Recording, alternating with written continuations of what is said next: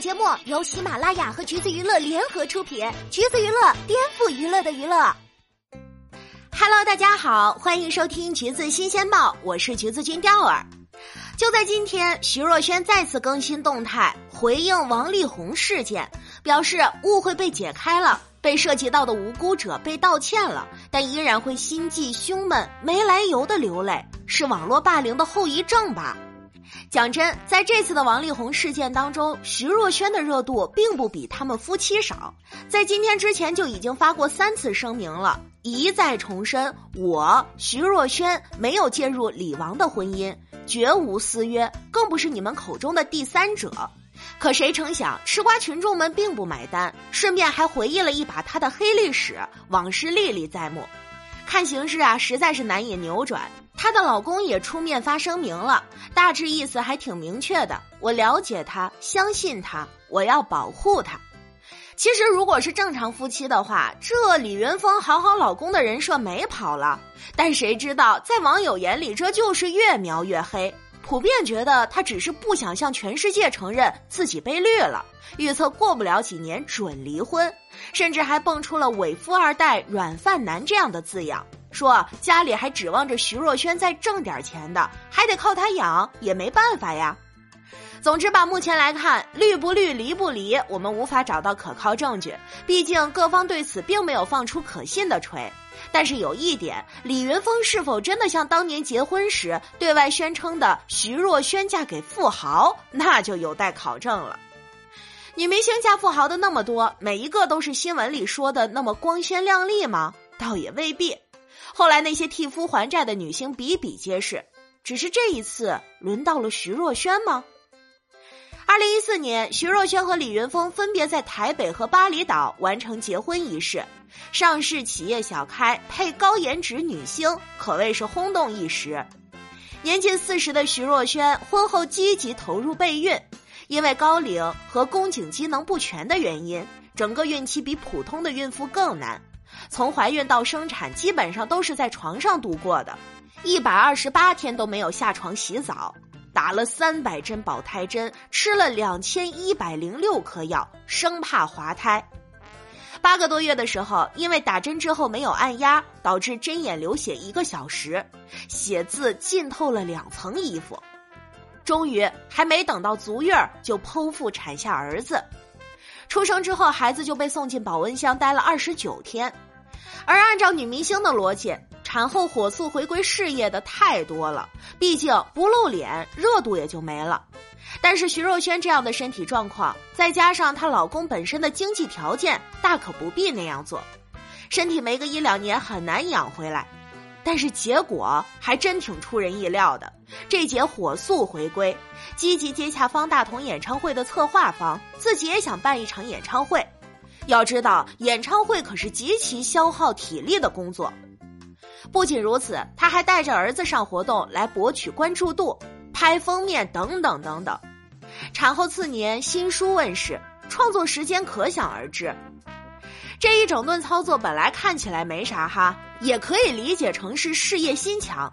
但是好死不死，这个时间段偏偏和她老公公司传破产的时间吻合了。破产不是一朝一夕的事情，如果是真的，那可能很早就有问题了。所以徐若瑄早早复工的意义，应该不只是事业心那么单纯。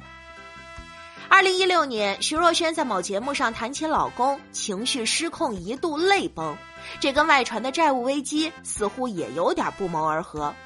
甚至为了掩盖某些事实，徐若瑄否认富商和破产言论，说老公只是高薪上班族而已。拍戏唱歌是自己的事业，不管我嫁的人是谁，到老我都会坚持站上舞台。行吧，且不说徐若瑄这波回应怎么样，我们就看一下二零一五到二零一六年间海运业的生存情况就懂了。李云峰经营的马可波罗海业有限公司，主要经营的是船只租赁、海运，还有造船等行业，也包括运送煤炭、铁矿石物品。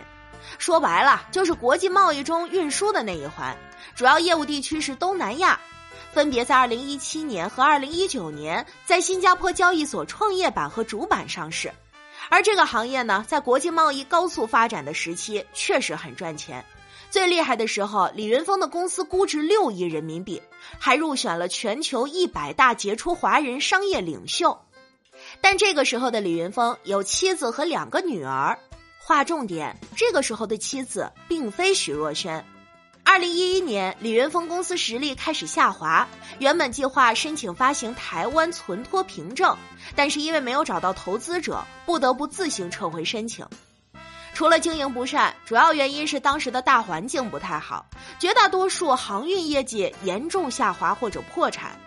比如国内的金辉集团，三个月内出售了六艘船，干散货运租金下跌。导致太平洋航运半年亏损了四千九百八十万美元，呼吁业界不要再建新船了，以减少损失。中远航运业绩下滑了百分之九十八点九，还有更夸张的，在这些业绩下滑的国内海运公司之外，很多国际海运集团直接倒闭了。韩国大波航运公司和韩国三浦航运公司，日本第一中央汽船株式会社。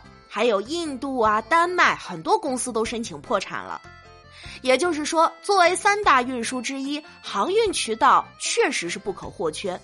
但是投资巨大，不容易短时间内更新迭代，再加上经济危机后劲儿没有彻底消除，大宗商品需求量下降，航运业下滑也变得合情合理。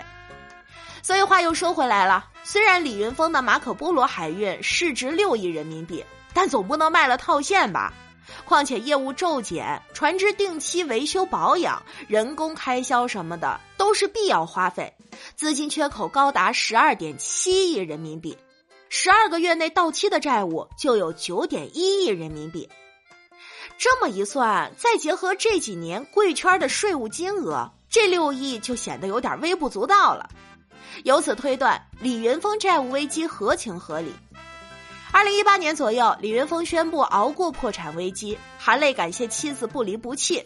这波操作又啪啪打脸徐若瑄先前的老公不是富商，没有破产的言论。